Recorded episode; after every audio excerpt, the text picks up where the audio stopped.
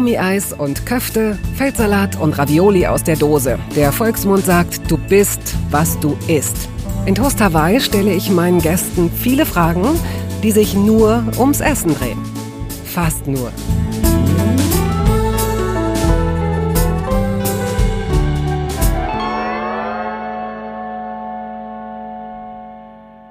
Es wird Ihnen zukünftig möglicherweise schwerfallen, beim Namen Jan-Josef Liefers nicht mal wenigstens ganz kurz an saure Äpfel, Knoblauch oder Obacht Jane Fonda zu denken.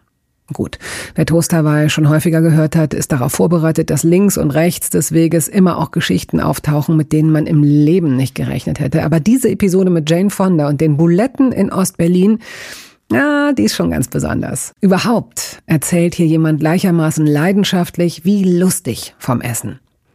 Der gebürtige Dresdner, Jahrgang 64, ist Vater von vier Kindern und lebt seit 2004 mit der Schauspielerin Anna Loos zusammen, die übrigens auch schon hier zu Gast war. Falls Sie Annas Besuch bei Toast Hawaii verpasst haben, diese Episode können Sie wie auch alle anderen übrigens jederzeit streamen. Und da wir schon dabei sind, wenn Ihnen Toast Hawaii gefällt, empfehlen Sie den Podcast gerne auch Ihren Freundinnen und Freunden. So, dann kann's ja losgehen. Viel Spaß. Herzlich willkommen, Jan-Josef. Wie schön, dich mal wieder zu sehen und mit dir über Essen sprechen zu dürfen. Ja. Bin wirklich sehr gespannt. Es ist, bis eben war es ein Blindflug und dann habe ich, ähm, weil du dich Gott sei Dank um 15 Minuten verspätet hast, habe ich noch mal schnell geguckt, ob ich nicht doch irgendwas finde, ähm, was auf Essen hindeutet. Und du hast tatsächlich ja mal in einem Film mit deiner Frau Anna, du hast den Toast Hawaii-Erfinder absurderweise mal ja. verkörpert. So sieht's aus. Insofern ist es vollkommen unverständlich, wieso ich nicht der erste Gast war bei Toast Toast Hawaii. Tot Hawaii ist die Fortsetzung. So. Ja, er ist tot, das wollte ich eigentlich sagen. Aber überleg mal, so könnte man tatsächlich, es, könnte eine Kolumne sein. Übrigens hat er sich ähm, umgebracht. umgebracht. Hm. Ja. Ja. Es könnte eine Kolumne sein, Tod Hawaii, wie man sich seinen eigenen Leichenschmaus vorstellt. Oh ja, das, Nein, das, äh, das letzte wenn man sich das letzte, das letzte Mal. Essen aussuchen mhm. könnte. Henkers Mahlzeit, ne? Ja, dann mal los, dann fangen wir einfach mal so morbid an. Ich würde das den teuersten Scheiß bestellen, den es auf dieser Welt gibt, den schwierigst zu besorgen, denn ich würde, ich Ach, würde, du würdest auf Zeit spielen, ja, oder wie? Ja, ja. Und ich würde, ich würde Zeug bestellen, keine Ahnung, Ameisenbrüstchen auf Toast, irgendwas. Ich würde Sachen bestellen, die es gar nicht gibt. Einfach. Ich habe gehört, das wird sehr ernst genommen. Also wenn, was derjenige sich dann wünscht, das hat auch wirklich da zu sein? Also gibt es keine Kompromisse? Kannst du nicht sagen, ich hätte gerne eine Thüringer? Ach nee, wir haben wir nicht, wir haben eine Rostbratwurst oder wir haben eine normale Currywurst. Ist das auch okay? Nein. Und das würde ich einfach reiten. Da, diese Karte würde ich spielen. Mhm, in der Todeszelle. Ja, also egal wo. Gut, ja, also meistens sind ja so Henkersmahlzeiten jetzt, würde ich mal sagen, per se nicht mit dem angenehmsten Ambiente verbunden. Sonst hießen sie vielleicht anders, sonst hießen sie vielleicht wirklich das letzte Mal oder. Das letzte Mal. Naja. Naja. Ach, das Mal mit ja. A. Ach so. Aber was wäre, also gut, Ameisenbrüstchen, so schwer sind die jetzt auch nicht zu bekommen. Aber was wäre denn tatsächlich, wenn du, wenn man jetzt so seine, sein Ableben im Idealfall ja vorbereitet. Wir müssen uns ja alle mit dem Tod ein bisschen besser arrangieren. Wir pieksen da so rum und tun so, als ob er uns selbst nicht beträfe. Und eigentlich ist es aber ganz gut, wenn man ein paar Sachen im Vorfeld schon geregelt hat. Und im Grunde sind, ist so die Generation unserer Eltern, wenn die einigermaßen ein bisschen was Solides in sich hatten, mhm. sagen die einem immer schon, so wenn man selbst Mitte 20 ist, aber für meinen Tod, das habe ich alles schon, das habe ich alles schon geregelt, das ist alles in Ordnung, alles schon mhm. bezahlt und alles aufgeschrieben. Ich kann es nachvollziehen, muss ich sagen. Ich kann es verstehen, weil es zumindest ein Zeichen ist dafür, dass angekommen ist, dass äh, der ganze Spaß hier ein äh, Ende hat. Ich bin ja durch diese Tatorte, durch diese Professor Börne Ach ja, stimmt. Nummer, wo ich einen Rechtsmediziner spiele, ja. wirklich in, ähm, habe wirklich also Freunde unter Medi ganz viele Freunde und äh, Bekannte gefunden, neu, äh, sind neu dazugekommen, in, in Mediziner- und Forscherkreisen, in mhm. Wissenschaftlerkreisen. Und ich mache seit einigen Jahren jetzt schon eine Dokumentation mit dem ähm, Rechtsmediziner hier aus Berlin, Michael Zockers, Zockers der auch Bücher ja. schreibt. Ja. Und war vorher auch schon bei ihm, also bevor wir das angefangen haben zu dokumentieren und habe einige Obduktionen schon erlebt, live am Tisch mitgestanden und auch schon mal was genäht wieder und so. Ich finde, dass ähm, manche sagen, das ist morbide, das ist irgendwie krank in der Birne. Wieso gehst du da immer wieder hin? Ich finde das erstmal faszinierend und zweitens hilfreich. Ich finde das gut, sich mit dem mit dem Tod zu beschäftigen, mit seinen Umständen und auch mit seinem Antlitz sich auf die Endlichkeit so vorzubereiten oder sie zumindest zu akzeptieren. Ne? Das hat ja auch mhm. damit zu tun. Ja, und, und, und wenn man das jetzt nicht will, weil einem das zu krass ist, mhm. einfach, äh, dann äh, sagt man vielleicht, hey, aber ich denke schon mal drüber nach, soll ich eine Versicherung abschließen? Genau. Welchen Sarg hätte ich denn gern oder will ich gar keinen Sarg, will ich in, mhm. ins Meer geschüttet werden oder so? Und das sind ja schon Zeichen dafür, dass man sich damit zumindest beschäftigt. Ja. Und ähm, anders als es so früher war, als man natürlich selbstverständlich erdbestattet wurde und äh, je nach Kasse und je nach Portemonnaie riesengroße äh, Grabdenkmäler zum Teil geschaffen wurden oder eben nur ein kleines Holzkreuz, mhm. wo das so ein sozialer Aspekt war, ist das inzwischen ganz anders geworden. Ach, da musste man doch, ich kenne auch als Kind bin ich mit meiner Mutter noch Toten Sonntag, Junge. Da kannst du nicht spielen, da gehen wir auf den Friedhof, da wird das Grab gepflegt. Mhm. Also war auch eine Aufgabe für die Hinterbliebenen, nicht immer eine geliebte Aufgabe, um sich mit diesem Grab dann noch zu beschäftigen. Und äh, das ist ja heute anders, glaube ich. Ich glaube, ja. viele Leute sagen, du pass auf, ich will, dass meine Kinder gar keinen Ärger mit mir haben. Genau. Irgendwo im Wald, am Baum. So. Finde ich auch eine gute Sache. Um zum Essen zurückzukommen. Wir haben schön, dass wir mit so positiv besetzen. ja, ich habe schon überlegt, ob man kurz den Kannibalismus, aber es wäre ja Quatsch, um irgendwie über den Tod dann doch noch zum Essen zu kommen. Aber äh, um es sauber, um es sauber abzuschließen oder um es mit deinen Worten zu sagen, um es dann auch wieder richtig zuzunähen.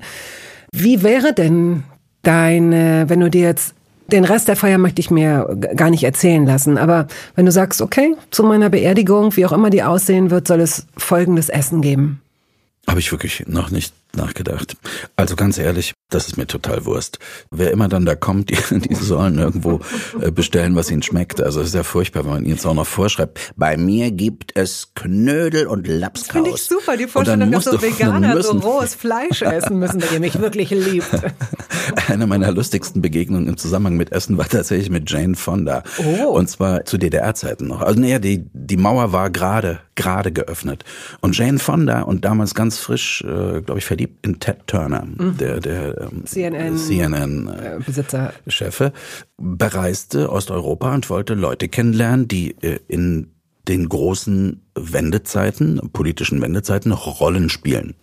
Und natürlich hat er sich besonders für Kollegen interessiert. Das ist eine Schauspielerin, also, oder zumindest aus dem Künstlerkreis. Und so kam sie gerade von Václav Havel aus Prag nach Ostberlin. Das war vorher angekündigt und das hieß also, wer, kann irgendeiner Englisch?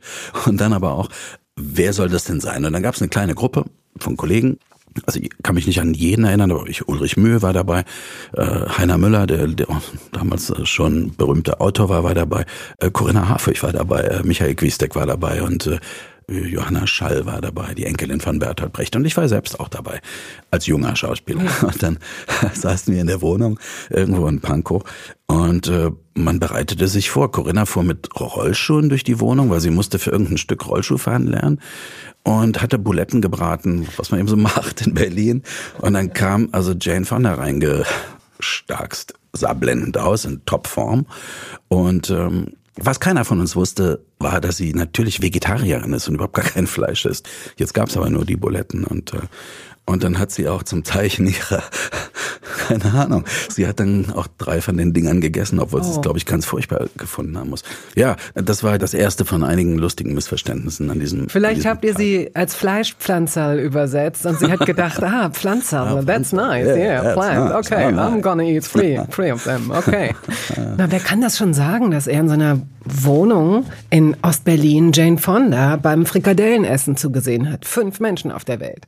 Ja, das war, war natürlich eine, eine, eine tolle und auch aufregende Begegnung. Ich kann, wenn du mich jetzt fragst, was kam dabei dann raus, das weiß ich nicht mehr, weil ich kann mich noch erinnern, dass äh, Michael Quiestek ihr vorspielte, wie ihr Vater im Western den Colt immer gezogen hat.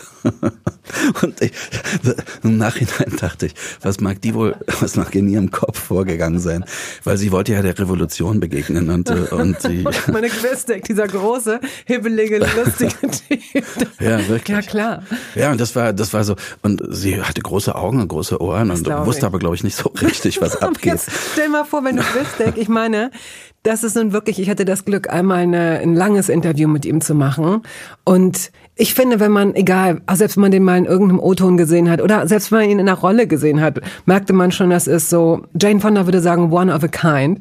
Mhm. Und man versteht ihn oder man verstand ihn schon nicht so richtig, wenn man, weil er schnell sprach und sehr bedient hat, wenn er Deutsch sprach, aber die Vorstellung, dass dieser große, hebelige Mann auch noch versucht, dieser Frau klar zu machen, wie ihr Vater den Gold gezogen hat und sich bewegt hat. Die hatte wahrscheinlich Angst vor euch, die war froh, dass sie wieder rauskam da. Nein, sie war, sie war sehr, sehr höflich und war unglaublich ähm, offen. Also sie hat zum Beispiel, hat sie mir, hat sie gesagt, you are a Robert Downey Jr. Look alike. Oh, na ja, ja, sie hat nicht und, Unrecht, stimmt. Und ich wusste zu der Zeit, mein Englisch war so okay, würde ich sagen. Ich hatte keine Ahnung, wer Robert Downey Jr. ist. Äh, ich dachte, das ist vielleicht ein Gegenstand oder so. Ich wusste auch noch nicht mal das Wort Lookalike. Gegenstand. Ja, so nach dem denkst du, siehst aus wie eine keine Ahnung, Glockenblume oder so. Ich hatte kein, ich hatte keinen Schimmer. Und das Ding, was sie sagen wollte, sie wollte einfach was Nettes sagen und dachte natürlich, dass jeder Mensch auf der Welt äh, Robert Downey Jr. kennt. Und ähm, und ich, ich nicht. Und ich hatte auch keine Ahnung, was ein Lookalike ist. Dieses Wort kannte, hatte ich noch nie in meinem Leben gehört. Mhm. Und so prallten kommunikativ, aber auch in jeder Hinsicht wirklich Welten aufeinander. Das war, mhm. das war toll. Heiner Müller zum Beispiel hatte immer die Idee, der hat gesagt, der wollte ihr erzählen, dass er eine Filmidee hat. Äh, sie, also Jane Fonda, taucht als Rosa Luxemburg aus dem Landwehrkanal wieder auf weißt du? Und äh, verlässt das Reich der Toten und die, die dunkle Geschichte und greift jetzt wieder ins Leben ein und so. Also ich möchte gerne im Nachhinein, würde ich gerne wissen, was in, in ihr vorgegangen ist. Oh Gott, ja. Oh naja. Oh Gott, also es ist im Grunde müsste das hier so die Extended Version sein auf äh, Toast Hawaii. Ich meine, warum übers Essen reden, wenn alles andere? Aber es hat ja mit Essen zu tun. Ja, wir haben bei Buletten. Gott sei Dank, das einzige Wort sind die Buletten. Also ansonsten hätten wir überhaupt keine Verbindung dazu. Aber so geht es ja. Gut, dann stelle ich jetzt mal eine, eine Frage, die, ah, die mehr auf deine eigene Einschätzung und Biografie abzielt. Du hast ja mehrere Töchter. Stell dir vor, eine von ihnen käme nach Hause und würde sagen, äh, ich bin total verknallt, ich brauche deinen Segen, es ist wirklich ein guter Typ, ich möchte mit ihm leben. Und du sagst, okay, wie ist der so drauf? Und dann sagt deine Tochter, naja, mh, mm, er ist toll, er wird dir gefallen, aber er geht durch seine Wohnung und legt überall in Knoblauch getränkte Toastbrote in die Regale. Was würdest du sagen? Der gehört ja schon zur Familie, bevor er überhaupt vorgestellt wurde. Über wen redet ihr? Über dich. Was ja. ist das denn für eine Geschichte? Ja, ich, ich bin bekennender Knoblauchist. Knoblauchianer. Ich liebe Knoblauch einfach. Und ich kann nicht sagen, warum. Mir schmeckt kein Essen, an dem nicht wenigstens irgendwie bisschen Knoblauch dran ist. Und das war ähm, mein bis heute bester Freund, auch in Berlin, mit dem war ich in der Schauspielschule schon zusammen. Und ich, wir haben einmal im Wochenendhaus seiner Eltern, das war da Teupitz am Teupitzsee, hatten die so eine kleine Hütte. Und dort haben wir ein Wochenende verbracht, weil wir über ein Theaterprojekt miteinander quatschen wollten. Und haben Fußball geguckt abends und haben uns Knoblauchzehen geschält. Und zwar so eine Schüssel voll, äh, wie andere vielleicht Erdnüsse zubereiten. Und dann haben wir, haben wir uns hingesetzt und da haben während dieses Fußballspiels äh, diese Schüssel leer gegessen mit rohen Knoblauchzehen, bis uns die Tränen aus den Augen liefen und wir einen Kreislauf Schock ja, kriegten. Ja. Und äh, die Eltern, interessanterweise, die waren dann eine Woche später, äh, wollten die dann in ihr Haus übers Wochenende und haben die Tür aufgemacht und sind sofort auf dem, auf, der, auf dem Absatz wieder umgedreht und haben uns dahin beordert, wir sollen gefälligst die Gardinen abmachen, waschen und das Haus lüften. Das muss so gestunken haben. Eine Woche danach noch. Ja, also du siehst, mit wem du es hier zu tun hast. Ich verstehe, ich verstehe. Aber äh, stimmt es denn tatsächlich auch, dass du selbst in deiner eigenen Wohnung äh, Toastbrote wie so eine Art Duft Potpourris, Lampen, keine Ahnung, im, äh, in der Wohnung verteilt hast oder ist das, äh, stimmt das nicht? Doch, das stimmt, aber das war, das mache ich, mache ich heute nicht mehr. Das war, da war ich äh, Student hier in Berlin an der Schauspielschule an der Ernst Busch und hatte meine erste kleine Bude im Prenzlauer Berg in der Gleimstraße und da roch's immer so ein bisschen, ähm, müffelig, so ein bisschen feucht, so aus den Dielen, einfach all. Und ähm, ich fand es eine gute Idee, Brot, mhm. trockenes Brot mit Knoblauch einzureiben und das in der Wohnung auszulegen, weil es dann wenigstens nach was roch, was ich gerne rieche. Und äh, so kam es dazu. Aber es ist jetzt nicht, das ist jetzt, ich habe jetzt keinen, bin jetzt irgendwie, ich klinge, Das ist glaube ich, gerade wie ein Freak Doch, hier Ja, es ist schon ein bisschen Psycho. Entschuldige bitte. Wir können, wir können, es ist ja gut, dass wir sagen können, dass es lange, lange, lange her ist. Ja, ist lange her. Aber zum Beispiel, äh, die Lilly, unsere größere, unsere Lilly ist jetzt 19, die hat, als sie ein ganz kleiner Baby noch im Kinderwagen lag, hat sie mal so eine Knoblauchzehe gegrapscht und hat sie sich in den Mund gesteckt und es hat eine Weile gedauert, bis ich das gemerkt hatte. Ich habe das dann wieder rausgepopelt aus dem Mund, damit die sich dann dran nicht verschluckt Oh oder so. Und dann roch dieser kleine Säugling so unfassbar nach Knoblauch, dass Leute, die sich in den Kinderwagen gebeugt haben und gesagt haben, oh, das ist aber eine süße, wow, oh Gott, huh, wow. und dann, ja, und dann hat sie sich eigentlich super weiterentwickelt. Und heute, und das muss ich sagen, sind beide Kinder, und die haben zwischendurch Sachen gegessen, die mir nicht gefallen haben, sind heute beide wirklich so, die stellen sich in die Küche, schnippeln stundenlang Zwiebeln, Gemüse, auch Knoblauch, und zwar richtig viel Knoblauch, und kochen sich selber ihr Essen. Also das zumindest hat sich äh, daraus entwickelt und äh, das ist doch was Gutes. DNA. Ganz doch was klar. Gutes. Das ist was sehr, sehr Gutes. Vorausgesetzt, dass auch die Frau, mit der du verheiratet bist, die die Mutter dieser Kinder ist und die mit euch diesen Haushalt teilt, wenn sie nicht gerade das Glück hat, eine Rolle zu haben und irgendwo anders zu drehen, ob sie das auch so gerne riecht. Ja, also alle sie- anderen so ausdünsten. Nee, nee, sie mag. Also sie, sie hat nichts dagegen, sagen wir es mal so. Sie, sie isst auch gerne Knoblauch. Was, was Anna nicht so gut verträgt, ist so, sind diese Mengen davon. Machst du denn den Keim raus, wenn du, wenn du so eine Zehe aufschneidest? Wenn der schon so grünlich ist, ja. Mhm. Ja, Okay. sonst nicht. Und die, ähm, ich will dir nur mal sagen, also wenn unsere Große will ja auch Schauspielerin werden, die will auch Musik machen und so, also sollte sie irgendwann mal dann auch hier bei dir sitzen, Ja. dann ähm, lass dir mal, das kann man ja beim Podcast schwer machen, aber lass dir mal von ihr mengenmäßig beschreiben, was die in ihr Essen reinhaut an Knoblauch. Und leider können Sie jetzt nicht sehen, wie Vaterstolz aussieht. Das ist wirklich so, ah, das ist meine Tochter. Ah, da sind bestimmt Naja, 500 Gramm. Ich, ich weiß, dass das für manche Leute schrecklich ist, weil die Knoblauch hassen. Das gibt's ja Aber auch. findest du nicht auch, wenn ich dich da ganz kurz unterbrechen kann, dass Menschen unterschiedlich äh, nach Knoblauch riechen? Es gibt, ich, äh, also ich finde, es gibt Menschen, die, bei denen man es kaum spürt oder man, es ist eher so appetitlich, dass ich, dass man so denkt, oh, ich glaube, ich muss mir mal wieder Fisch mit Knoblauch machen, lecker. Und so ganz dezent. Und es gibt Menschen, Der riecht dann noch nach Fisch, derjenige, oder was? Nein.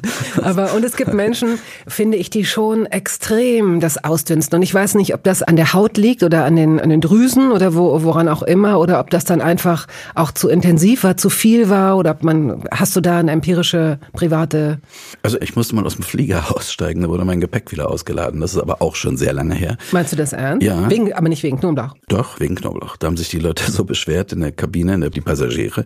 Da musste ich aussteigen und man bot mir dann, es war ein Flug von Russland nach Ostberlin, also es war mit der Interflug noch, die gab's damals noch. Und das war im Sommer. Und ich kam vom, ich habe ja noch eine Tochter in, in Russland gehabt damals und die war dort äh, zu Besuch. Und dort wurde auch ordentlich Knoblauch gegessen. Und das war offenbar so, dass den Leuten, die da um mich rum saßen, das einfach zu viel war. Da gab es massive Beschwerden. Dann wurde ich aus, wurde ich also gefragt, ob ich aus, ob ich das Flugzeug verlassen würde. Dann wurde mein Gepäck ausgepackt und ich bin, glaube ich, eine halbe Stunde später mit einer Basketballmannschaft in so einem äh, Flieger mitgeflogen. Das waren alles Kerle, die waren alle zwei Meter groß und hatten solche Füße.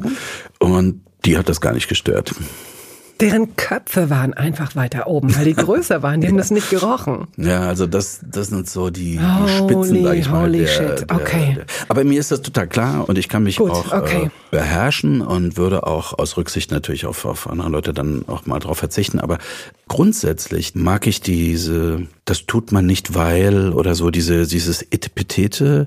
Das, ähm, es gibt so viele Dinge, die sind so belegt mit. Ich komme zum Beispiel aus dem Theater. Ich habe angefangen am Theater. Am Theater war eines meiner grauenhaftesten Momente, wenn der Vorhang aufgeht und äh, der Applaus kommt und diese Parfümwolke aus dem Publikum Oh, interessant. fällt über dich her.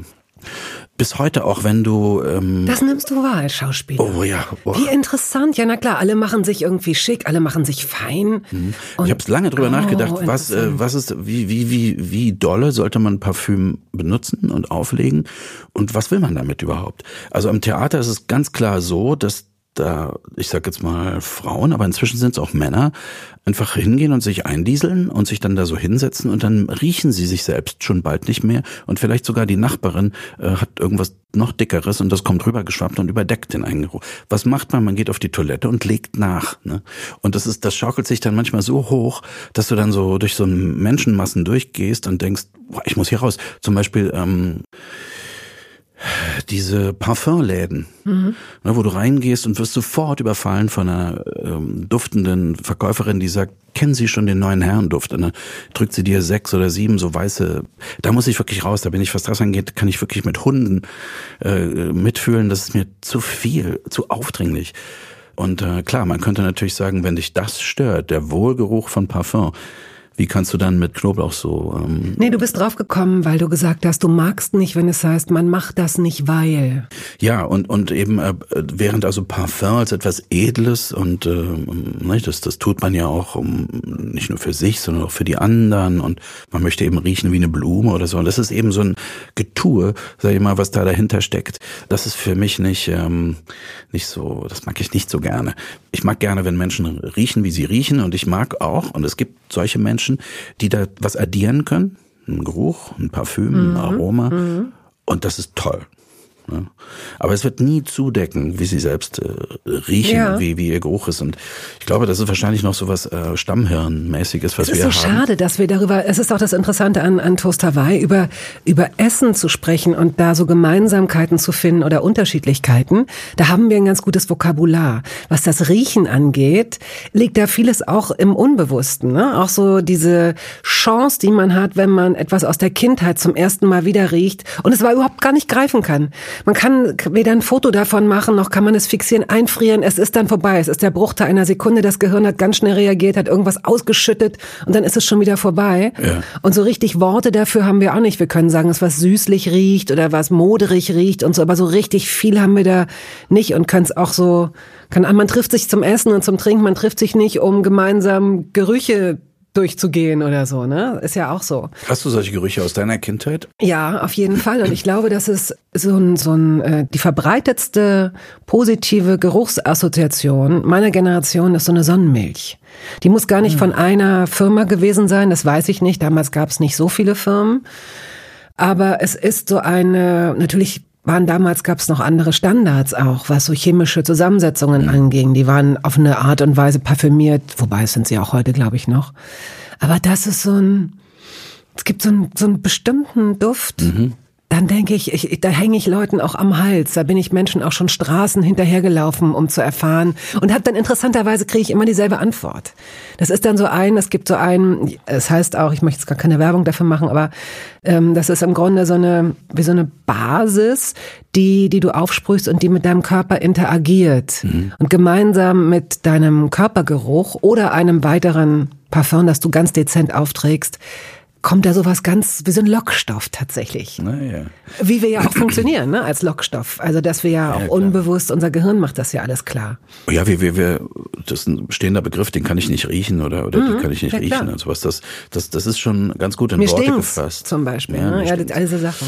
Also bei mir ist es auch so, ich habe äh, ganz äh, furchtbar äh, ist bei mir diese Mischung aus Bonawachs, nun wird heute nicht mehr gebonert, aber Bonawachs, also Turnbeutel und Kräutertee, so dieser Kindergartengeruch ah, ja. aus den Umkleiden, mhm. so da kriege ich das äh, Rennen, da muss ich wirklich, da steigt's in mir auf, weil ich äh, selbst viel in solchen Kinderaufbewahrungsanstalten war natürlich.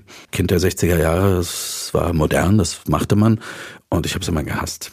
Also das, das verbindet sich ganz stark mit, da wird, wird mir sofort, äh, kriege ich sofort ein, also ja. stellen sich meine Nackenhaare auf. Wo hast du das noch? In so Behörden manchmal oder wo? Behörden wo auch Schulen. Du, kannst immer noch in Schulen gehen, äh, gerade wenn es ältere Schulen sind und in Umkleiden, so diese Kräutertees, oh, ich, ich mag eigentlich Kräutertee, aber diese bestimmten mit diesem Pfefferminzanteil und so, mhm. diese, ja, ja, okay. ach, furchtbar. Und äh, dann liebe ich Tankstellen und äh, Benzin. Garagen, kalte Garagen, Garagen. Sowas. komisch, ne? Liebe ich. War bei mir, im, da wo meine Oma wohnte, da war im Hof so eine große Garage, da wurden Autos repariert und dort roch es immer ein bisschen so. Und meine andere Oma, die in Erfurt lebte, die wohnte direkt neben Rotplombe. Rotplombe ist sowas wie Dr. Oetker im, im Westen oder mhm. so. Das war ein Puddingpulverfabrik und dort roch es einfach 24 Stunden am Tag massiv nach Vanille. Oh, was also das kann man, das kann man gut finden. Ja. Im schlimmsten Fall kippt das. Wenn du das ja, nicht mehr riechen kannst, dann musst du richtig weg da. Ne? Also ich ja. finde, das ist jetzt interessant, dass wir tatsächlich, ich glaube, wir haben in über fast 70 Gesprächen nie so lange über das Riechen gesprochen, wobei das Riechen so sehr mit dem Schmecken und dem Essen verbunden ist. Also insofern finde ich das total schön, dass wir diesen Ausflug gerade machen. Denn ähm, im besten Fall nimmst du den, äh, dein eigenes Parfum leider nicht mehr wahr, aber auch unangenehme Gerüche irgendwann nicht mehr wahr, weil du dich dran gewöhnst. Aber kennst du das auch, wenn du spürst, du hast jetzt wirklich, man hat keine Wahl, man muss jetzt gehen. Man muss jetzt wirklich gehen, wenn man einen Geruch nicht erträgt, sogar einen angenehmen meinetwegen wie Vanille. Mhm. Ja, das kenne ich absolut, kann ich nachvollziehen. Ich hatte ja vorhin von der Rechtsmedizin gesprochen. Mhm. Also wenn du dort unten im Kühlraum bist, wo eigentlich immer 30, 40 äh, Leichen äh, aufbewahrt werden, das ist, also das ist auch ein Geruch, an den ich mich noch immer nicht ganz gewöhnt habe. Da muss ich immer noch eine Hürde nehmen. Mhm. Dass ich sage, das ist jetzt so, das musst du jetzt hinnehmen. Mhm. Aber eigentlich ist es auch ein Geruch, der machen würde, dass ich mich umdrehe und gehe. Mhm. Äh, ja. Äh, wenn du jetzt sagen würdest, ich müsste, also Wahrheit oder Pflicht, wenn wir das jetzt spielen würden und du würdest sagen Pflicht und äh, äh, bummelnde drei Stunden durch eine große Parfümerie, ich will jetzt keinen Namen sagen, weil die riechen alle gleich, das wäre wirklich schlimm für mich. Ja, okay. Aber sprechen wir, gehen wir doch genau dahin, äh, das hast du mir eben schon angeboten, deine beiden Großmütter. Großmütter sind immer bekannt dafür, dass sie ihre Enkel irgendwie verwöhnen. Sie müssen sie nicht mehr so richtig erziehen, sondern nur so ein bisschen über Bande. Das ist das Schöne daran. Und wenn ich recht informiert bin, gibt es Senfeier und Quarkkeulchen von der einen Oma. Also ich komme aus Dresden, ich bin in Dresden groß geworden und meine die Mutter meiner Mutter, die ist auch alte Dresdnerin dort geboren und aufgewachsen.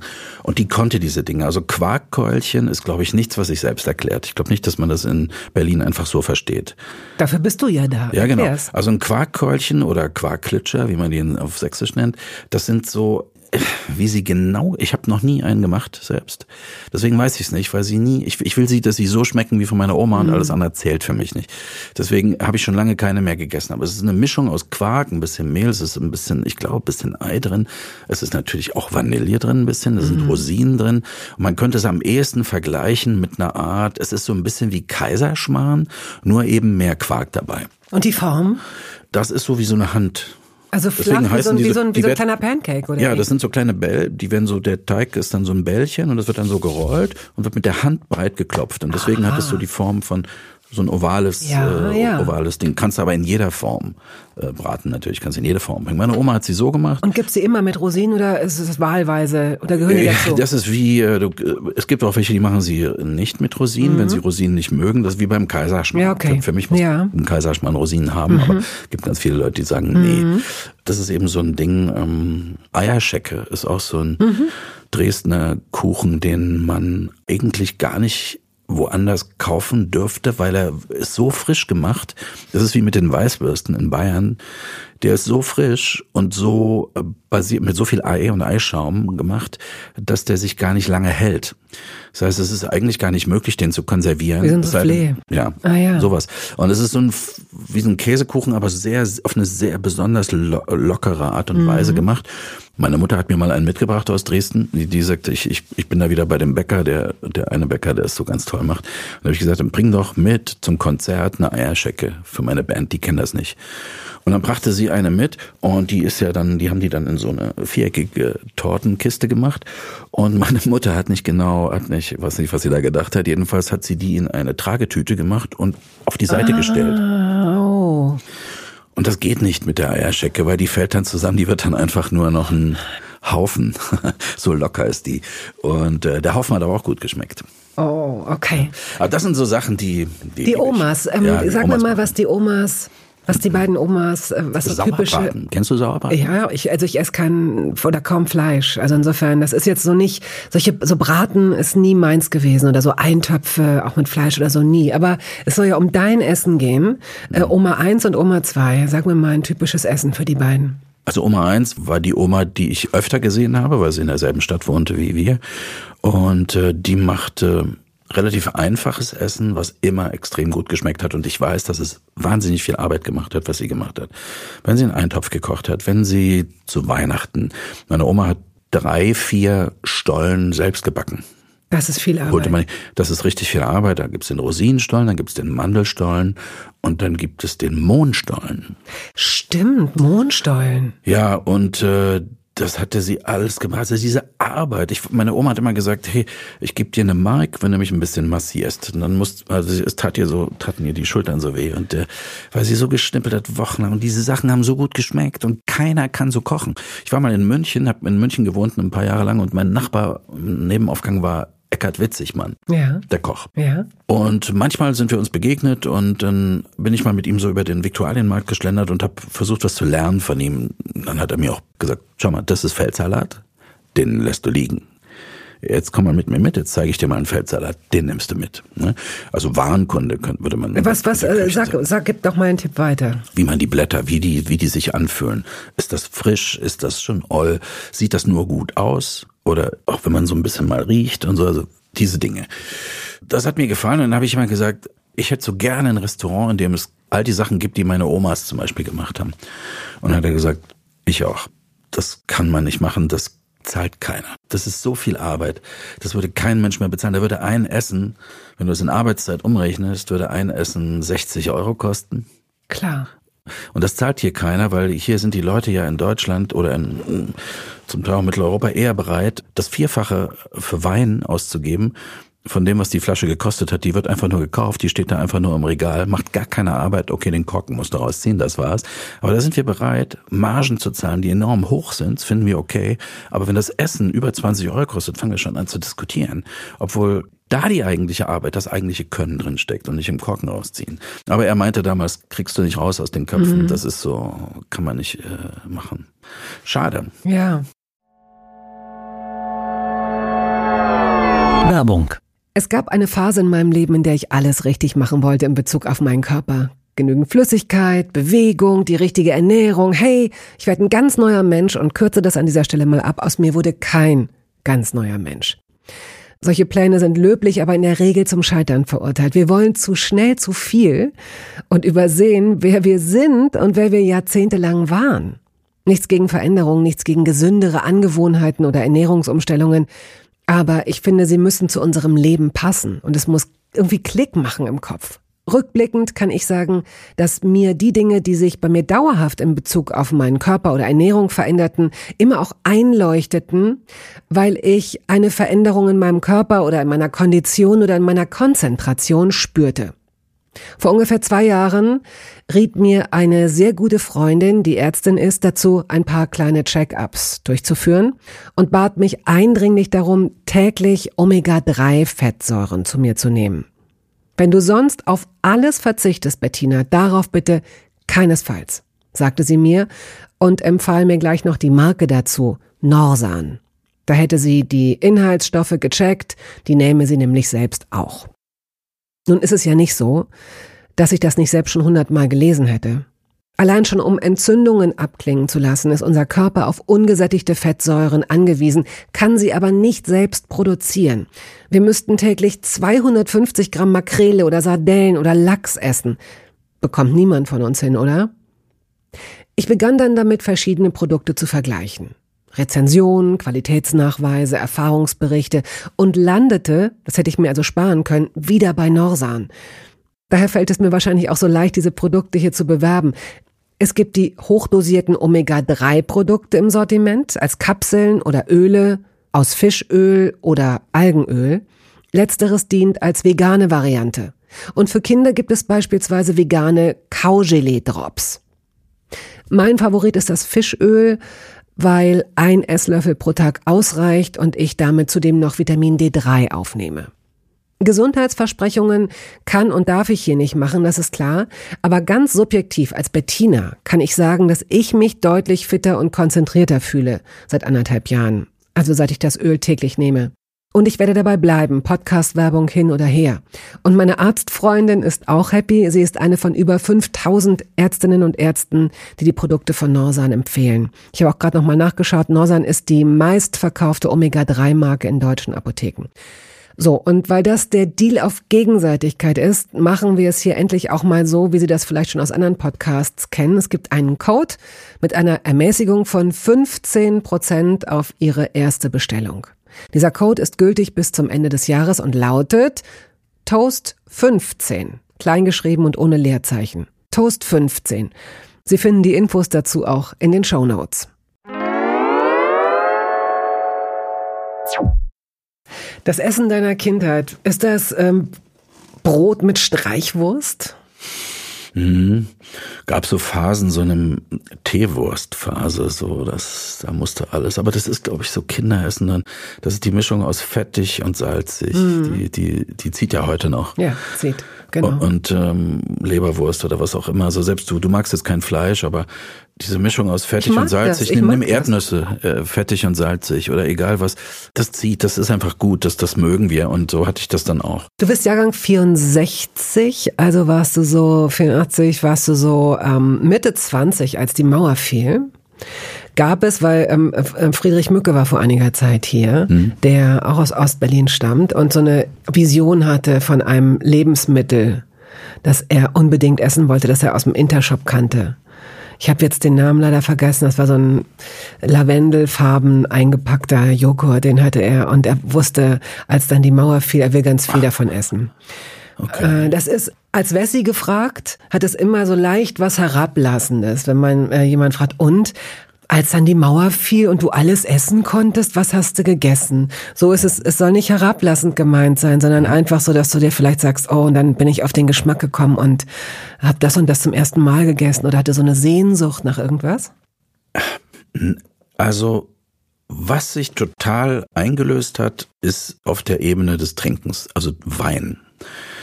Es gab wenig qualitativ guten Wein in der DDR. Mhm. Also man hat dann, da, das war kurz vorm Tetrapack oft, also das Zeugs, und es gab so ein bisschen aus Bulgarien, ein bisschen aus Ungarn. Und was es da so gab, ich will jetzt nicht sagen, dass das ganz schlecht war, aber das war schon nicht so, das war nicht so dolle. Also diese Weinreise, das habe ich sehr wahrgenommen und auch sehr genossen. Das Essen war weiß nicht, also ich habe es mit Süßigkeiten auch nie so gehabt. Also mhm. bei Anna war das bisschen anders. Die hat immer diese gesagt, endlich kann ich so viel Schokolade essen, wie ich will. Ja, diese Schokoladen, die auch schon so zusammengerührt werden, dass man nicht aufhören kann. Das hat's bei mir nie gehabt. Mit Cola, bis heute kannst du mich mit Cola jagen. Ich mag's nicht, mag den Geschmack nicht. Und diese ganzen Dinge, die es in der DDR nicht gab und dann plötzlich gab, lagen, glaube ich, bei, ich weiß nicht, was das jetzt, ob das was Süßes ist, was Friedrich da im, im ja, Auge hatte. Ja. Mm, das war bei mir, hat mich nie so gereizt. Ich hab's nicht so, bis heute mhm. mit Süßkram. Natürlich war es toll, Italiener zum Italiener zu gehen. Und da kriegte man auch cooles Essen und Nudeln, gute Pasta und ordentlich Soße und ja. so. Das war auch eher schwierig in der DDR. Da haben diese, diese italienische Küche oder überhaupt diese Länderküche, dass man, das ist ein Franzose. Ich bin in Hamburg, war meine erste Stadt im Westen, in der ich richtig gelebt habe. Und da gab es dann den Franzosen und ein, und ein Ding. Sonst gab einen Türken. Und es gab Wie war es in der DDR? Erklär mal ein bisschen. Also ich. Ähm Sie werden platziert, also die DDR-Restaurants, äh, Würzfleisch, äh, äh, weiß nicht, ob der Ragoufin auch gerne genannt, ja. so ein bisschen hochtrabend. Wir haben es explodiertes Huhn genannt, weil es war eigentlich Hühnerfleisch. Heute würde man sagen Pult, Pulled Pork, Pulled Chicken, irgendwie ah, so oh, Pork in einer Bowl. Ja, ex ah, ja okay. explodiert sozusagen ja. deshalb, also so okay. Fleischkrümelzeugs und es wurde in so einer Art Bechamelsoße äh, zusammengekocht mit Kapern drin und oben mit Käse überbacken und äh, Würzfleisch. Kannst du heute noch, wenn du in, in die in die äh, ehemalige DDR fährst, gibt's bestimmt noch mal Würzfleisch Ragoufin, bestell das mal. Oben drauf ist manchmal noch so ein ja, so Blätterteig, Blätterteig mhm. ja, ja. und äh, das gab's überall. Soljanka gab's überall es gab wohl auch Nudeln, es gab Jägerschnitzel, das war meistens eine Scheibe Wurst, Jagdwurst, paniert und gebraten. Ja, es gab dann auch mal einen Schnitzel gab es oder so. Irre viel Schweinefleisch. Ich kann kein ja. Schweinefleisch mehr essen äh, durch diese DDR. Also das bis heute äh, kaufe ich kein Schweinefleisch. Es klingt so, ich, ich stelle jetzt gerade so so völlig naive Fragen, aber Zum Beispiel, tatsächlich ja. Äh, Ratatouille. Eine gute Ratatouille, also da sterben ja Leute für kannst du mich jagen mit, weil es erinnert mich an dieses Lecco. Lecco ist eine Art Ratatouille aus Ungarn, ungarisch. Hieß damals Lecco, gab's in Gläsern, gab's überall gab's dieses Lecho dazu. Und es ist, ist einfach, auch wenn es nicht so gut geschmeckt hat wie eine gut gemachte Ratatouille, dieses zusammengekochte Gemüsezeug, nee. Gab es vietnamesische Restaurants oder so Imbisse? Nein. Nein. Es gab also es gab, ich, ich habe gehört, in Berlin, im Prenzlauer Berg, gab es irgendwie Mhm. einen Chinesen oder so. Und der hat aber äh, Hunde- und Katzenfutter verfüttert an seine Leute. Das flog dann irgendwann mal auf. Hm.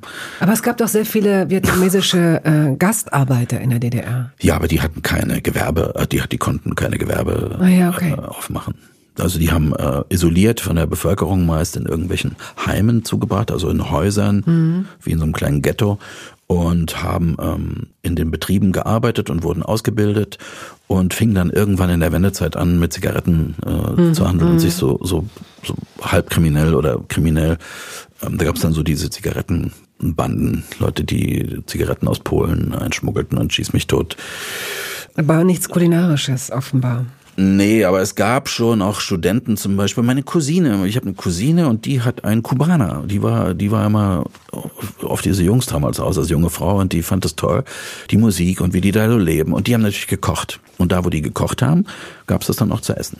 Und da hast du mitgegessen mal? Nee, nee. Sie hat's immer nur erzählt. Sie hat's erzählt, sie lebt in einer anderen Stadt. Nee, es gab keine großen Inter Ja klar, es gab ein ungarisches Restaurant, das hieß dann, keine Ahnung, Piroschka oder so heißen die dann. Und da konnte man dann so Gulasch essen. Oder es gab natürlich auch die böhmische Küche. Also Ja, stimmt, ja, wenn ja, du klar. noch die alten Züge kennst, die aus Wien kommen und nach Berlin fuhren, die dann zum Teil durch den Osten, aber dann auch durch den Westen gefahren sind, diese Speisewägen aus der, die aus von Prag, von, von, Mhm, Aber das von war Tschechien oft sehr aus. leckeres, so Mehlspeisen und so. ne? Das war ganz gut. Ja, äh, toll, war, war immer der Hauptgewinn. Was kannst du denn? Was kannst du denn kochen? Worin bist du gut? Was ist so sein, dein Signature-Dish? Was würdest du sagen? Also ich bin wirklich, glaube ich, ganz gut in so Pasta. Eine richtig gute Bollo.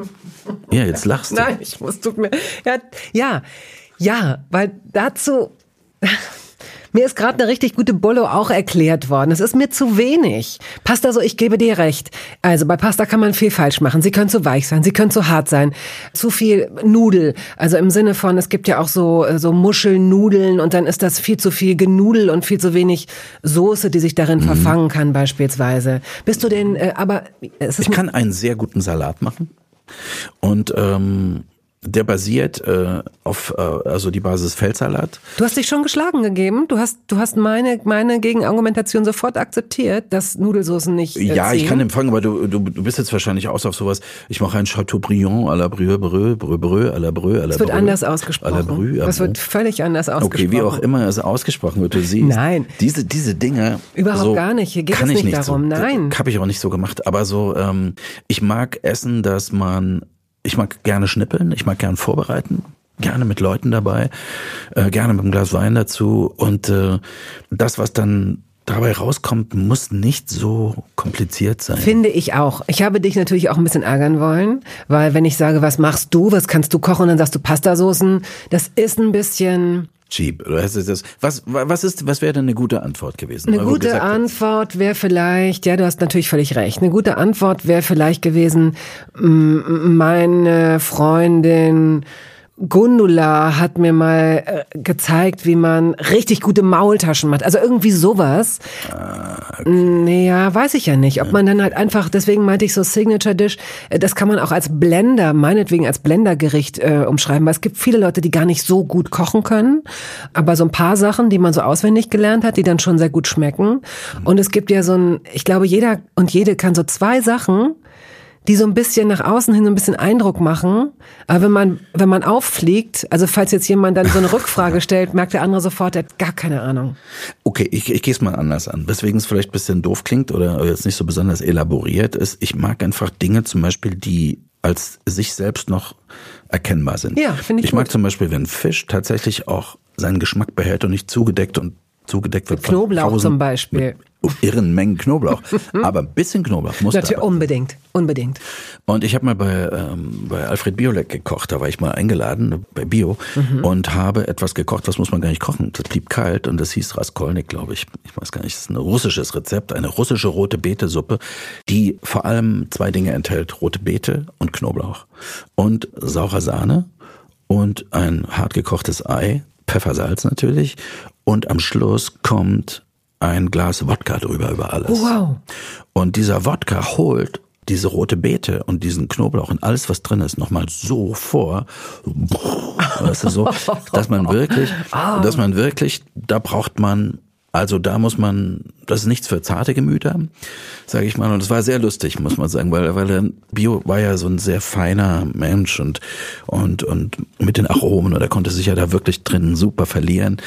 Und äh, wir haben dann auch einen Wodka schon getrunken. Er hatte an dem Tag noch eine andere Sendung zu machen und war mittags jedenfalls, hatten wir beide schon ordentlich einen im Kahn. Mhm. Und der mochte aber diese Suppe, weil er hat, der hat mir dann hinterher erklärt, also wie seine, mh, hm, interessant heißt, boah, das ist ja kaum zum Aushalten. Ah, der hat so ein Special Vokabular ja, gehabt. Und so. Und mm. da war er wirklich, also hat, wir haben den Teller auch leer gegessen und er hat ihn aufgegessen. Das war wirklich was. Und das war aber eine sehr einfache und man könnte sagen, etwas grobschlächtige Sache, die ich da gekocht habe. Aber ich mag sowas. Fällt dir ein, in eurer Küche gibt es da irgendeine Anschaffung, die vielleicht Anna mal getätigt hat? Ich habe sie mit Sicherheit auch gefragt, aber ich weiß nicht mehr, was sie geantwortet hat. Oder du? Irgendein Gerät, irgendeine Anschaffung, die komplett nach hinten losging. Die überflüssigste Anschaffung der Welt. Eine Teigknetmaschine, eine, eine wirklich semi-professionelle Teigknetmaschine, die eben äh, Brot ich hatte mal einen Brotbackfimmel. Es ist wirklich toll, ein Brot zu. Hast du mal ein Brot gebacken? Ja, es hat was Erhabenes, ja. finde ich. Ne? Sowas äh, gibt selten sowas zufriedenstellendes ja. und und und Stolzes, wie sein stimmt. eigenes ja. Brot zu backen, das dann aufgeht und dann im im Ofen, dann riecht mhm. es so und dann holst du mhm. das von dir gebackene Brot raus. Es war wirklich irre. Also hätte ich nicht gedacht, dass mich das so zu, so stolz und zufrieden macht. Das ist ein tolles Ereignis. Da habe ich gedacht, wir backen jetzt immer unser Brot selbst. Wie viel hast du gemacht? Was denkst du? Ein paar schon, also sind am Ende bestimmt so zehn Brote gewesen. Aber ähm, mhm. dann wollte ich auch äh, Sauerteig, musste es dann auch sein. Mhm. Und äh, dann musste diesen Sauerteig mhm. anzüchten und den muss man der dann auch pflegen und hegen. Gibt es Lebensmittel, die du mitnimmst, wenn du weißt, dass du mal drei, vier Wochen irgendwo anders bist und drehst? Absolut, ja. Ach, was Absolut, denn? Ja. Also erstmal Lebensmittel, also zum Beispiel grünen Tee. Ich liebe grüne Tees, aber wirklich, da bin ich super picky geworden. Also das sind so Tees, die Halbschatten-Tees aus Japan. Also da gebe ich mir wirklich Mühe und, und die und die nehme ich mit, weil die kriegt man einfach nirgends. Ah ja. Und wenn du im Hotel beim Frühstück bist, egal wie gut das Frühstück ist, wenn du sagst, ich hätte gerne einen grünen Tee, dann kommt eben ein Beutel von irgendeinem berühmten Teehersteller und wird aufgebrüht. Also das funktioniert bei mir nicht. Deswegen nehme ich immer diesen Tee mit oder Matcha oder sowas, mhm. so ein Besen und was. Mhm. Solche Sachen, die braucht man ja, die sind ja nicht Standard überall. Und ähm, was ich äh, nicht mehr so gerne esse, sind diese Getreideprodukte, wie zum Beispiel Brot. Irgendwie habe ich gemerkt, ich vertrage die nicht so gut. Aber und, wir äh, reden auch über Pasta, oder?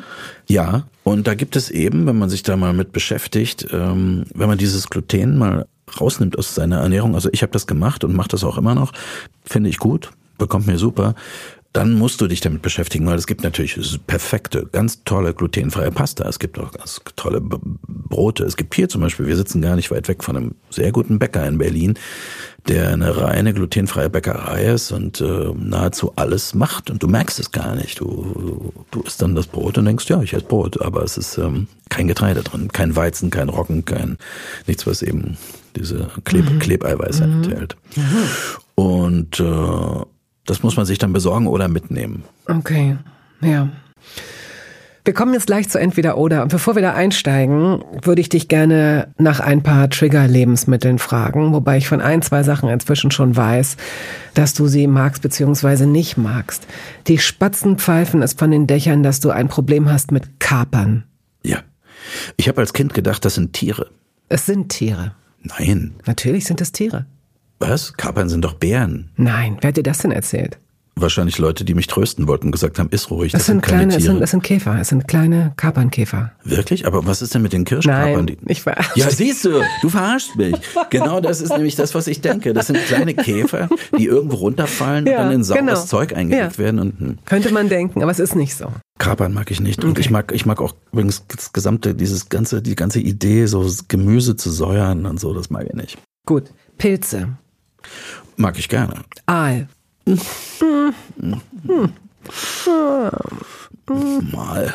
Mal Axel Prahl, Axel Prahl reimt, reimt sich auf Aal, äh, hat irgendwie da so einen Angler da bei sich, da wo er wohnt, da draußen, und da war ich mal und die haben Aal geräuchert und das hat wirklich gut geschmeckt. Das gebe ich zu, aber es ist jetzt wäre nichts, was Grünkohl. Hm, Vernunft äh, essen, ja.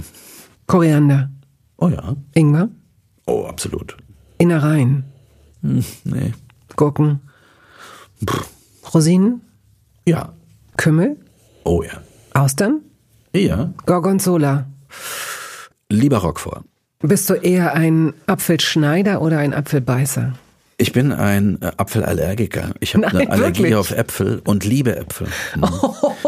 Und und äh, das ist wirklich schlimm. Ich habe hab, es gibt nahezu keine Apfelsorte mehr, die ich essen kann, außer die alten. Manchmal fährt man, ich bin ja auch Radfahrer und manchmal fahre ich dann und dann sehe ich auf dem Feld irgendwo einen alten Apfelbaum und da hängen diese kleinen quietschsauren Dinger dran und die esse ich und die beiße ich, die esse ich dann gleich so weg. Das geht, aber diese gezücht, weißt du, wenn man früher einen Apfel aufschnitt, ich weiß nicht, wie das war, als du klein warst, äh, bei mir war es so, du schnittst einen Apfel auf und wenn du den nicht sofort gegessen hast, war der braun. Ja. Innerhalb von ganz kurzer Zeit Na braun. ja. Heute kannst du einen Apfel aufschneiden, der kannst du nach einer Woche, ist der immer noch nicht braun. Das liegt an diesen Züchtungen. Die haben irgendwie diese Eiweiß oder was weiß ich umgezüchtet, dass diese Oxidation nicht stattfindet so schnell. Und das, davon bin ich überzeugt, löst bei mir aus, dass ich keine Äpfel mehr essen kann, weil ich einen totalen, bei mir spielt dann alles zu und ich habe eine richtige Allergie drauf. Oh la la. Was ist das dann? Aber Also bei jetzt- alten Äpfeln nicht, bei einer alten Sorte, Komisch. die wirklich so, die man eigentlich von so einem alten Baum runterpflückt. Das sind dann oft nicht die schönsten oder so, aber und die gehen. Entweder oder. Kaffee oder Tee? Tee, Wasser oder Saft? Wasser, Erdbeeren oder Himbeeren? Himbeeren, Wasser mit oder ohne Kohlensäure? ohne Müsli oder Porridge? Porridge. Schokolade oder Chips? Dann würde ich aber Schokolade nehmen und würde dazu aber sagen dunkle. Ich mag dunkle Schokolade. Okay, alles klar. Bitter oder sauer? Sauer. Teller oder Brettchen? Kommt drauf an. Äh, Kommt drauf an, ja. Ist das so eine, eine aus der ist Psy- keine Psychologie? nein, nein, nein, nein, nein, nein, äh, nein, nein, nein, nein, nein, nein, überhaupt nicht, gar nicht. Es gibt Menschen, die ekeln sich, glaube ich, vor Brettchen. Es gibt Menschen, die können nicht verstehen, wie andere Leute Brettchen benutzen, weil es so unspektakulär ist, weil ihnen der Rand fehlt, der nach oben so geht, der das Ganze begrenzt. Ah, ja. Insofern klingt es schon psychologisch, merke ich gerade. Ja, ich finde beides gut. Also, Okay. ja. Auf der idealen Pizza liegt Also was ich nicht gerne mache, ist auf Tellern schneiden. Das finde ich zum Beispiel total doof. Na, guck. Das klingt, Ja, also, ja. wenn es also etwas zu schneiden Ja. Mhm. gäbe, würde ich ein Brettchen bevorzugen. Wenn es einfach nur was zu streichen oder zu, dann würde ich äh, sagen Teller. Ja, ist eine gute Antwort, finde ich, weil es ist, ich habe ganz tolle Keramikteller. Wenn ich darauf zum Beispiel jetzt Spargel schneide, ist das, man kann es nicht leise machen. Also äh, ich hasse, aber niemand mag dieses Geräusch, Ja. wenn, wenn, ne, so, also sitze sitz ich völlig verkrampft da und versuche schon mir selbst gegenüber dieses Geräusch nicht zu erzeugen. Das ist doch kein Leben. Ist auch für gutes Messer nicht so gut. Reis oder Nudeln? Schwierig. Beides gerne. Beides gut. Also das Ding heißt entweder oder. Ja, aber wenn du jetzt sagst, wenn du jetzt gesagt hättest Kartoffeln oder Äh, Kommt noch, das ist das nächste. Pass also auf. äh, Reis Kartoffeln, oder Nudeln, also dann würde ich sagen, äh, also Kartoffeln fliegen bei dir raus. ja, Weil die die drei, die werden die ersten, die rausfliegen. ja. Wahrscheinlich würden bei dir die Nudeln übrig bleiben. Ja, eben wenn sie nicht aus diesem Weizenzeug gemacht sind. Eigentlich auch Reis ist auch okay. Hotdog oder Döner? Wenn dann lieber Döner, magst du Burger? Auch nicht. Wow. Liegt es daran, dass du es nicht magst oder dass du so dich so bewusst und gesund ernährst? vielleicht beides bisschen. Ich mag diese Sachen nicht, die so. Ich mag auch keine Pommes. Ich mag's nicht. Die, das da der Kartoffelscheiben, die da in so ein Öl. Es sieht schon du, eklig aus. Du magst ich das mag's Frittierte nicht. das panierte Ja, Frini- äh, Frittierte. dieses, dieses äh, Labberige von diesen Burger. Nee, also ich, ich, tut mir leid, also. Ist doch in Ordnung. Mach's dir doch nicht so schwer, Junge. Komm, Das mach wir ich sind wir sind Ich möchte ja auch ein bisschen sein wie alle. Und, äh, und äh, natürlich, wenn ich dann manchmal, keine Ahnung, ich bin neulich in so einem Burgerladen gewesen hier in Berlin. Das war abgefahren. Die hatten irgendwie, äh, wie heißt das, wenn sowas gezuckert ist? Äh, so, so Karamellisiert? karamellisierte Rosenblätter. Also das war so ein, Oh, come das war on, so ein so Shishi. abgefahren. Ja, das war. Shishi. Aber das war irgendwie, da dachte ich dann, okay, also das ist jetzt äh, und dann auch selbst so äh, diese diese äh, Patties da selbst gemacht, die und, ja, und, und vegan so. oder, oder vegetarisch oder Ja, so. und, und, und man konnte auch mit Fleisch haben und so. Da dachte ich dann, okay, ja, gibt sich jemand Mühe, aber dieses Fastfood-Zeug, nee, sorry, also. Das kann ich nachvollziehen in dem Fall. Wie, das Jetzt, war's schon mit entweder oder? Das war's mit entweder. Wein oder Bier hättest du noch fragen können? Ja, ja ich dachte, ich dachte, du bist durch damit. Du hast so, nee. du warst so, ähm, ich ja, will gut, noch mit ne, dir kurz übers Radfahren sprechen ja. und dann bist du nämlich auch schon frei. Aber pass auf, Lakritz oder Weingummi? Weingummi. Gin oder Wodka? Wodka. Bier oder Wein? Wein. Rotwein oder Weißwein? Rotwein. Gut. Zufrieden? ja, du bist jemand, der sich wahrscheinlich nicht erst, aber auf jeden Fall seit er äh, eine bestimmte Sportart macht, mit Ernährung beschäftigt hat. Du bist Radfahrer, aber nicht so dumm, die dumm, die dumm um den Wannsee, sondern richtig, wie nennt sich das, Rennradfahrer oder wie heißt das? Rad ja, also Radrennen? genau, Straßenradfahrer. Straßen, Straßenrad? Du bist Straßenradfahrer? Ja, also das heißt sozusagen, man hat dieses Rad, was möglichst leicht ist, mit diesem gekrümmten Lenker und diesem, man sagt Rennrad. Rennrad. Aber ich habe Rennradfahrer, habe ich jetzt Rennradfahrer. Lass ja, uns Rennradfahrer lass uns sagen. Rennradfahrer kann man nennen. sich fast drunter vorstellen. genau. Und ähm, ich hatte mal einen Freund, der Rennradfahrer war. Und der, zuerst habe ich so gedacht, oh, das war toll. Gut, die, die Klamotten sind so, das ist halt Geschmackssache, ne? Muss man wissen, ob man äh, so. Aber als ich irgendwann zum ersten Mal ins Badezimmer kam und sah, dass er sich die Beine rasierte, fand ich das schon ziemlich befremdlich. Mhm. Also ich hätte sowas schon gefühlt, weil wir einander ja näher gekommen sind, auch körperlich, aber ich hatte mir darüber keine Gedanken gemacht. Aber einen Mann dabei zu sehen, einen heterosexuellen Mann dabei zu sehen, wie er sich voller Werf die Beine rasiert, um, weiß ich nicht, weniger Windwiderstand oder, oder weniger zu schwitzen? Was ist es? Warum hast du ihn das nicht gefragt? Weil ich die Tür ganz leise und schnell wieder zugemacht habe. Du wolltest nicht. Ich wollte. Ich habe es nicht gesehen. Also es ist hat mit Luftwiderstand nichts zu tun. Es hat was mit den Stürzen zu tun. Wenn du, also ich bin bei bei der letzten Tour de France äh, bin ich einen Teil einer Etappe durfte ich fahren und mich hat äh, ge, äh, gelegt, wie man so schön sagt, aufs, äh, und ich hatte ein äh, sehr aufgeschlagenes Knie. Da sieht man heute noch Narben und das blutet dann richtig. Das Problem ist, wenn du Haare an den Beinen hast dass die mit dem Grind, der sich dann bildet, mit dem Schorf, äh, festbacken. Mhm. Und äh, es hat bei Verletzungen, bei Stürzen Sinn, äh, keine, okay. keine, keine Haare, Haare zu haben. Ich verstehe schon, im, in, in, diesem Bereich, alles klar. Aber ich rasiere mir die Beine nicht übrigens, um es okay. mal so zu sagen, aber ich habe von Natur aus eher weniger. Du bist Rennradfahrer. Seit wann? Im Grunde ähm, seit meiner Jugend und mit einer großen, großen Radfahrpause dazwischen bin lange nicht gefahren und äh, das kam wieder in mein Leben zurück durch äh, ich, hab, ich bin lieber gelaufen, war eher so ein Läufer dann, so hab, mhm. mochte laufen mhm. gerne. Kannst du überall machen brauchst ein paar Laufschuhe, mehr brauchst du nicht. Und ich habe ähm, nach einer Meniskusoperation, ich habe nicht mehr so viel von meinem Meniskus und es hat sich ein kleiner Knorpelschaden im Knie gebildet und dort wurde mir gesagt, ich sollte lieber nicht mehr laufen. Mhm. Und äh, Radfahren wäre eine tolle Sportart dafür. Das machst du exzessiv, so würde ich jetzt mal sagen, momentan. Du trainierst richtig, du bist auch, äh, hast auch, hast dich auch gefreut, als wir unseren Termin verschoben haben. Ah, dann kann ich vorher noch fahren. Also genau. versuchst du jetzt in den Sommermonaten und wenn du gerade nicht drehst, vielleicht sogar wenn du drehst, täglich zu fahren? Ja, äh, macht nicht unbedingt Sinn für ein gutes Training. Gutes so. Training ist nicht, dass man es jeden Tag, äh, jeden Tag viel macht, sondern gutes Training ähm, muss bisschen strukturiert sein. Zum Training gehört auch Regeneration und Erholung. Äh, sonst nützt ja dein Training ja, nichts. Das, das okay, machen viele das falsch. Die, die, die, mhm. die, die machen immer dasselbe, trainieren jeden, jeden Tag. Bei Läufern siehst du es zum Beispiel oft, die laufen einfach jeden Tag und machen eigentlich immer das Gleiche, statt mal einen Tag einzulegen, wo sie mal Pause machen und dann aber auch mal hart an ihre Grenzen gehen. Die meisten trainieren irgendwo im oberen, mittleren, oberen Leistungsbereich und machen immer das Gleiche. Da, das sind keine guten Trainingsreize. Interessant. Inwieweit nimmt der, dieses Training und das, was du dir für ein Ziel gesetzt hast beim, beim Radsport, Einfluss auf deine Ernährung? Muss nehmen, macht, äh, also das ist interessant, wenn man so ein bisschen sich mit Sportlern beschäftigt und ich kenne recht viele und dann siehst du immer, wenn irgendeine Ernährungssache, irgendeine neue Erkenntnis oder irgendeine neue Geschichte kommt, dann sind fast immer die Triathleten die ersten, die es umsetzen. Ganz zum Schluss kommt es irgendwie bei den Fußballern an. Also kannst du auch heute noch in Fußballvereine, da wird immer noch Pizza gegessen und Cola getrunken. Und so. Das würde kein ähm, Triathlet mehr machen. Und bei der Ernährung geht es eben darum, äh, den Körper auf eine in diese Leistungsbereitschaft zu bringen und äh, nicht nicht in Defizite zu geraten. Und bei allen Ausdauersportarten, wozu jetzt auch das Radfahren gehört, äh, hast du halt, oder Kraftausdauer, eine Mischung aus Kraft und Ausdauer, hast du halt einen hohen Energiebedarf. Mhm. Ne? Also wenn ich bin heute Morgen, bevor ich hergekommen bin, knapp 70 Kilometer gefahren und dann wow. hast du halt eine 70.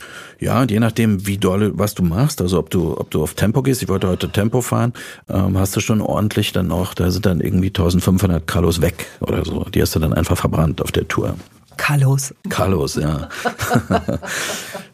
und, und, und, und, wenn du jetzt, wenn du jetzt, sagen wir mal, Tourfahrer, mhm. wenn du jetzt die Tour de France fährst und du hast jeden Tag solche Strapazen zu machen, dann musst du sehen, wie du diese Kohlenhydrate endlich Wie viele, wie viele Kalorien musst du? Da musst du 7000 Kalorien pro Tag zu dir nehmen ungefähr. Irgendwo sowas. Ich habe schon Leute gesehen, die essen Nudeln mit Honig drauf. Einfach um das irgendwie. Um es, ja, ja, na klar. Nicht, weil es schmeckt, sondern einfach. Kein Fett, auch keine Proteine in dem Fall, aber immerhin Ballaststoffe. Ja, Proteine oder? sind schon auch wichtig, sind schon auch wichtig, aber eben in einem ganz bestimmten Anteil. Und äh, was du eben brauchst, ist eine gute, einen guten Darm, eine gute Verdauung, ja. eine gute, ja. gute, um, gute Nährstoff. Äh, und ähm, und all solche Sachen. Dafür kann man viel tun. Ich habe einen Freund zum Beispiel, der ist so, der macht so, beschäftigt sich mit Darmsanierung, Gastroenterologe und der sagt, wenn eben, als die Pandemie anfing und alle dieses Klopapier gekauft haben, hat er gesagt, das sind alles Leute, die sollten dringend äh, über ihre Ernährung nachdenken, weil wenn du so viel Klopapier mhm. brauchst, dann hast du keine mhm. gute Verdauung. Mhm. Guck mal, und, wir, wir äh, beginnen mit dem Tod und wir enden mit der Verdauung. Also ich, dieses Gespräch ist muss Einzigartig. Man das muss man erstmal. Das ist unglaublich. Ja, also es spielt eine Rolle, aber es ist, ähm, ich bin jetzt nicht so militant oder so wie, keine Ahnung, ich kenne Bodybuilder, die essen dann irgendwie zehn Wochen lang nur ungesalzenes, äh, gekochtes, in Wasser gekochtes Hühnerfleisch und, und so, das tue ich, das machst du ich. Wenn deine Schwiegermutter, die Mutter von Anna, die macht, glaube ich, einen ziemlich guten Pflaumenkuchen, ne? Ach, die Mutter von Anna kann halt, die kommen ja aus dem Polnischen ja, ursprünglich. Also wenn du zu einer Familienfeier eingeladen bist, nehme ich vorher immer schon so ein paar ähm, Tabletten mit, die, weil das ist immer viel. Da gibt's nicht einen Kuchen, da gibt's zwölf was Kuchen. Was für Tabletten? Ja, die irgendwie. Äh, ich dachte, du nimmst Behälter mit, wo man was mitbringt. Nee, die so ein bisschen, weißt du, äh, wie Artischocken und so ein Zeug, dass man ein bisschen Verdauungserleichterung ah, bekommt. es verstehe. gibt so von allem so viel zu essen. Und auch so und lecker wahrscheinlich. So ja, dann macht nicht den Fehler, den ihr bei deiner Großmutter gemacht habt. Schreibt euch diese Rezepte auf. Lasst ja. euch die geben. Das ist wichtig, ja, wirklich. Wenigstens so ein paar Sachen. Ja, aber dann fragst du sie und dann sagen sie, meine, meine Großmutter zum Beispiel hat immer gesagt, ja, da machst du so ein ja, und dann muss und dann, dann kommt halt mhm. eine Prise, mhm. aber nicht zu viel. Mhm. Machst du so ein bisschen so so was zwischen Daumen und Zeigefinger hängen bleibt und die die Mengenangaben, die machen einen schon irre, wenn man ja, wenn man ein Rezept ja, will. Und und dann gibt's so einen sächsischen Ausdruck, die sagt immer, ja, so ein Mongat Butter muss ran. Ein Mongat, du kannst das ganze Internet durchsuchen, keiner weiß, was ein Mongat ist. Das hat sie sich ausgedacht. Ich weiß nicht, was das ist. Die haben es einfach so im Gefühl, was das sein muss. Ja, das ist toll. Vielleicht muss man sich auch filmen lassen, damit man versucht, dass dann man kann sich ja langsam rantasten. Manchmal sind es ja so ganz einfache Tricks, ne, die dann so, plötzlich ist da so Sprudelwasser und ja. niemand sonst wusste es. Warum ist das so weich? Warum ist das hier so fluffy? Ja. Ah, weil sie Sprudelwasser genommen hat. Alles klar. Das sind dann so einfache, einfache Sachen. So, wenn das hier ein gemeinsames Essen gewesen wäre und wir sind jetzt an der Stelle, an der wir uns gleich trennen, was in Echtzeit passieren wird, äh, würdest du ein, ein Dessert nehmen? Würdest du eine kleine Käseplatte nehmen? Wärst du gut, wie es ist? Espresso, Schnaps, Kaffee, Wein. Und zum Schluss das Dessert.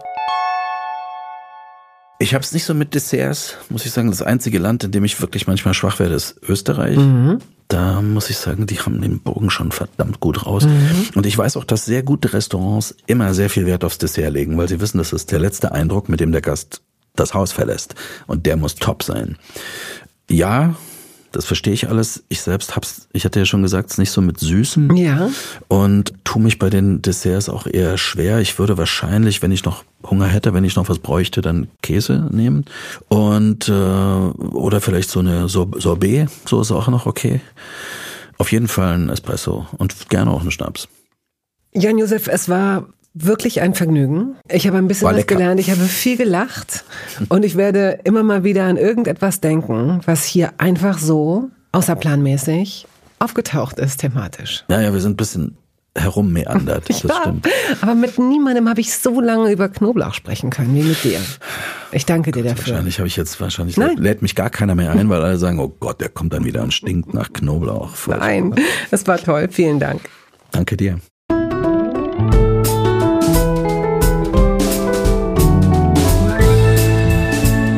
Toast Hawaii ist eine Studio Bummens Produktion. Ausführende Produzentin Wiebke Holtermann. Ton und Schnitt Henk Heuer. Musik Jakob Ilja. Neue Folgen hören Sie jeden Samstagmorgen. Überall da, wo es Podcasts gibt.